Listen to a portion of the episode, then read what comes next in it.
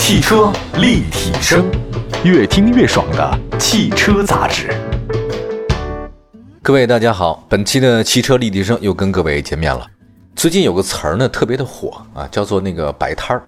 大家呢都纷纷在考虑自己能摆摊儿摆些什么啊。这个问题你还别说，我还真仔细思考过。你说我董某人要想摆摊儿的话，应该卖点什么呢？自己现在还有什么技能能够除了我本职工作之外，我还能活下去的？之前我在童年的时候曾经真想过，那时候呢，北京城啊，到处都是摆摊儿的，大街小巷，尤其是逢这个周末的时候，大家周末的时候往往容易出来摆摊儿，卖各种各样的稀奇古怪的，那确实是琳琅满目。我对一个摆摊的特别印象深刻，就我长大以后呢，暗暗下了决心啊，就说一定要朝这方向去发展。有那么一天，我一定要在街上卖羊肉串儿。我特别觉得这个烤羊肉串儿是一个特别好的事儿。你说咱们摆摊从这个赚钱角度来讲，您必须得是从六岁到六十岁他都能买吧？那如果您这个只能是十几岁、二十几岁人喜欢，那你肯定会失去很多客户。我在想，烤羊肉串没有人不喜欢吧？你只要烤的都不不是特别差啊，基本上都还是有人能吃的。那你再放点孜然，羊肉再进的好点，这个一烤滋滋冒油啊，路过的人他就被你吸引过来了。咱有香味营销。我们就要说起来的话，今天为什么要说这事儿呢？是因为我们今天要说的第一款车型啊和新闻就跟这个摆摊是有直接关系的。我的梦想呢是一个烤羊肉串一摊儿，不知道大家你有没有想过这事儿？但是如果您要想摆摊的话呢，咱们中国还有句老话：工欲善其事，必先利其器。这个器是什么呢？就是有交通工具，五菱神车。众所周知，现在这疫情影响啊，经济嘛是有冲击。那为了解决各种各样的问题啊，咱们这基础消费得复苏啊。现在呢有定着调了，摆地摊儿啊，当然是在合理合法的范围之内呢，它是可以的。什么占道经营啊，马路市场这流动商贩啊，这个反正你也注意点卫生。地摊经济呢，现在是短时间火爆全国，有这个背景哈。五菱的这个神车叫荣光 E，开启售货车横空出世，你让你想去哪儿摆，那就能去哪儿摆。我觉得五菱啊，它总是能人民之前就想到什么，人民需要什么，五菱我就给你造出什么。五菱官方介绍呢，它这个名称啊，学名叫做易开启售货车，车厢呢可以全部的一键开启。他们就跟我说，那世界豪华品牌有个剪刀门欧翼门，欧翼门是什么？就像那个海鸥一样啊，张开翅膀这样打开，哎，你从里面出来。后来我发现，实际上咱五菱它就干过这事儿，就叫做一开启售货车。实现了多方位的多角度的展示货品。除此之外呢，它这个功能很强大，机动性很强，占地面积小，宣传、配送、售卖、促销方式多种灵活。它这个左右侧门、后门能向上翻起八十五度角。别小看这八十五度角，您都不用带遮阳伞，遮阳遮雨的面积全都给你设计好了，甚至还有那个导流槽的设计，雨水不会积在车顶儿，直接顺那导流槽流到地上来了。而且下面那板啊，安装有挂钩，你可以平铺使用，承重力非常的强。你甚至把那扩大了货台面积，别说羊肉串了，烤俩猪肘子都没问题。呃，另外它那个箱体带密封条的，缓冲减震极好，有效的保护您的这个商品。整车高度也才不过两米三，你要是说走进那个地下停车场啊，没问题，准乘人数两人，夫妻档完全可以。那值得一提的是呢，这个车型发动机还满足您国六的排放标准，我真佩服啊，我特别佩服。我觉得这就是神车，地摊儿咱随时摆，哪里能开我就开到哪儿。就是说，这是一件很有意思的一件事情。我特别喜欢地摊生活，我觉得有烟火气。就现在吧，就整个很多城市它确实是干净了，确实很漂亮了，但是总感觉少了很多的烟火气。我这个人一直特别的抗拒在网上买东西这事儿，特别喜欢啊去那个农贸市场、菜市场，我觉得那个给我的心灵啊特别大的一个慰藉，他跟人有交流。说句题外话啊，我就说到这个摆摊神车五菱这事儿呢，我要说一下。就那天我去那个我们那早市哈，我看到一款西红柿卖八块钱一斤，上面还都是绿色的，我就问那个摆摊那个大姐，我说大姐您这西红柿八块钱一斤，别人才两块都很好了，你怎么卖那么贵啊？还是都绿的？那大姐说：“我这西红柿是有机的，自己家种，特别好吃。你说咱要个面儿，马上我就买了几个。结果称重的时候，他跟我说：‘他说小伙子回去吃，吃好再来。’特别自信那种眼神。回家我迫不及待就把这个还带着绿色的西红柿啊一洗一吃，哎呦，那叫西红柿的味儿，真好吃。就跟我小时候那四合院就吃那鸡蛋炒西红柿似的。隔壁甭管老王家老李家谁做了鸡蛋炒西红柿，您这家总那么道味儿。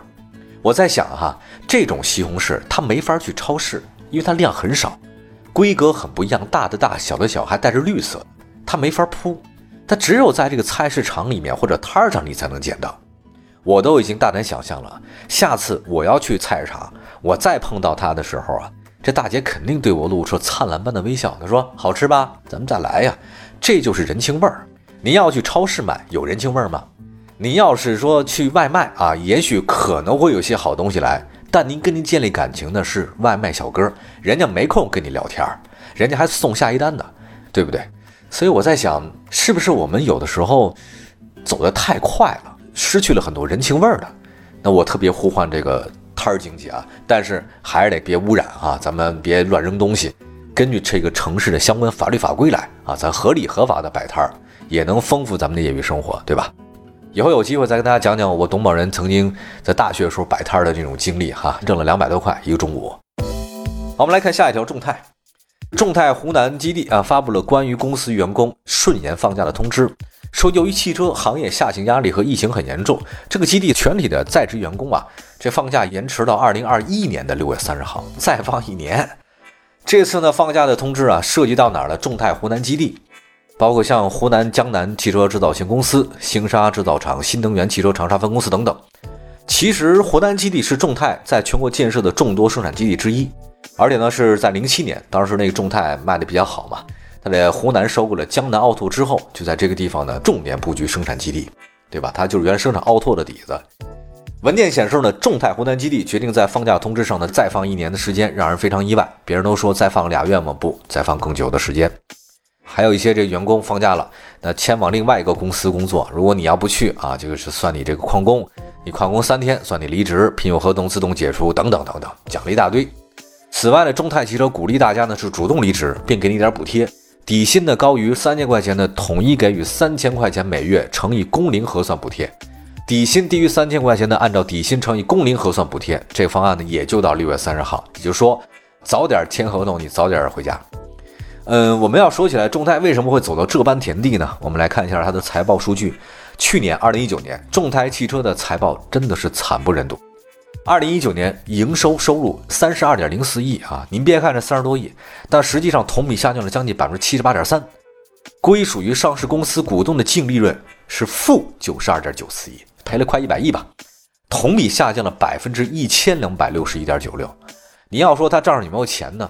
现金流净额是负十点一七亿，哎呀，当这个欠人一万两万你还着个急，你要欠人一千万两千万，估计你也就不着急了。我觉得现在众泰可能就是这个原因。众泰，我们之前在汽车媒体圈里面老嘲笑人家，说是众泰的汽车是皮尺布，到哪儿都一量，没有什么设计的。保时捷，我我我给你弄一个特像的叫保时泰，结果它就空心化嘛，它没有自己的设计风格。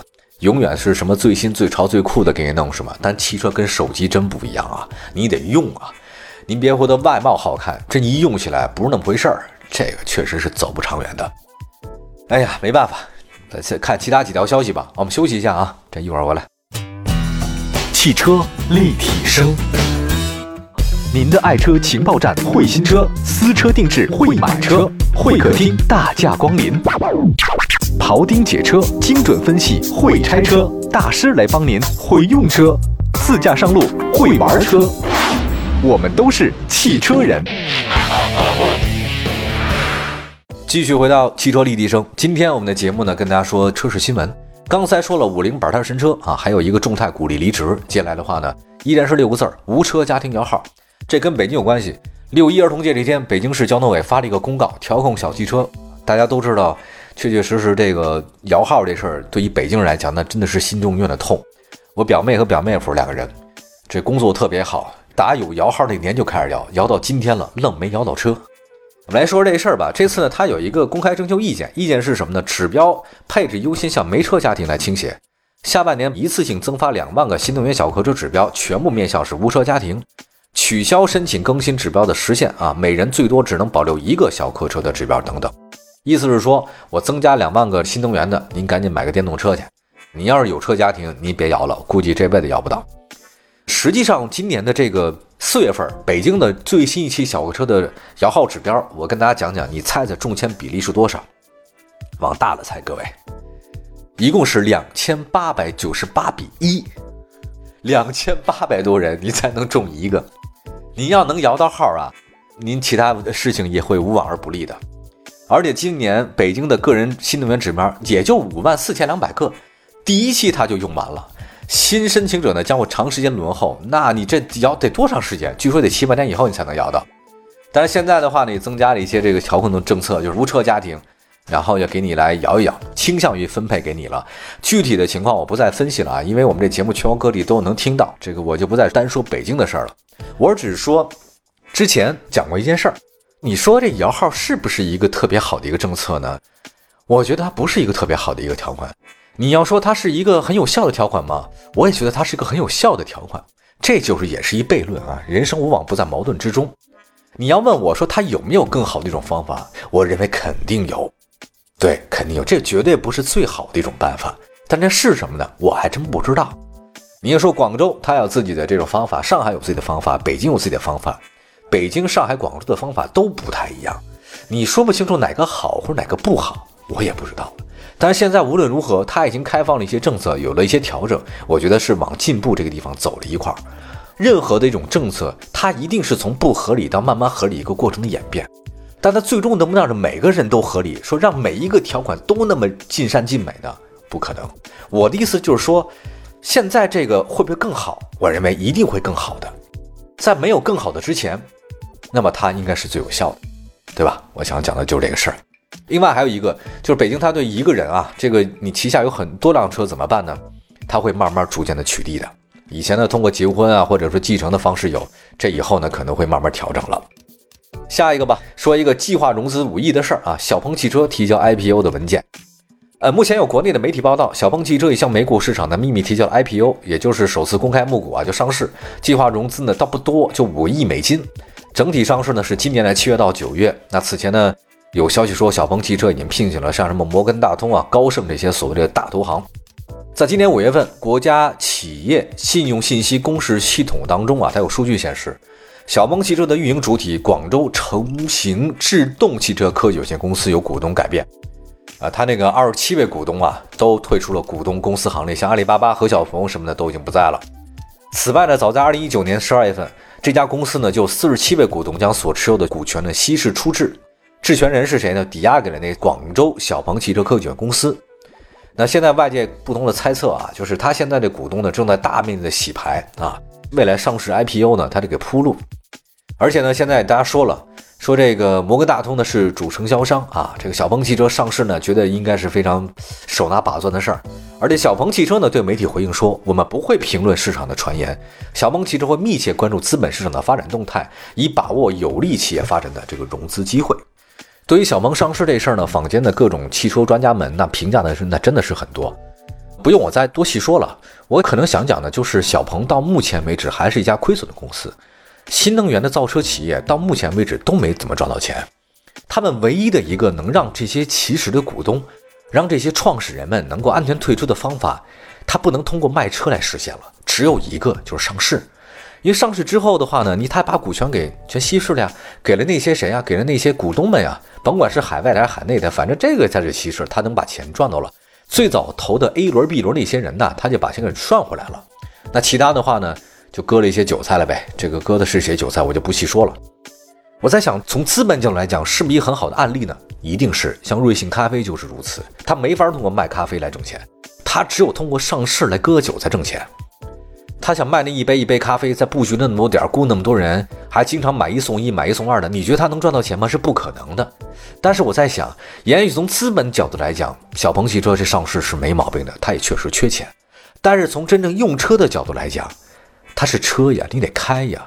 但如果这个企业出现了点问题，像瑞幸咖啡一样，他只顾着上市，把那些股东全退出来了，那么这车，我这以后开着，我能安心的了吗？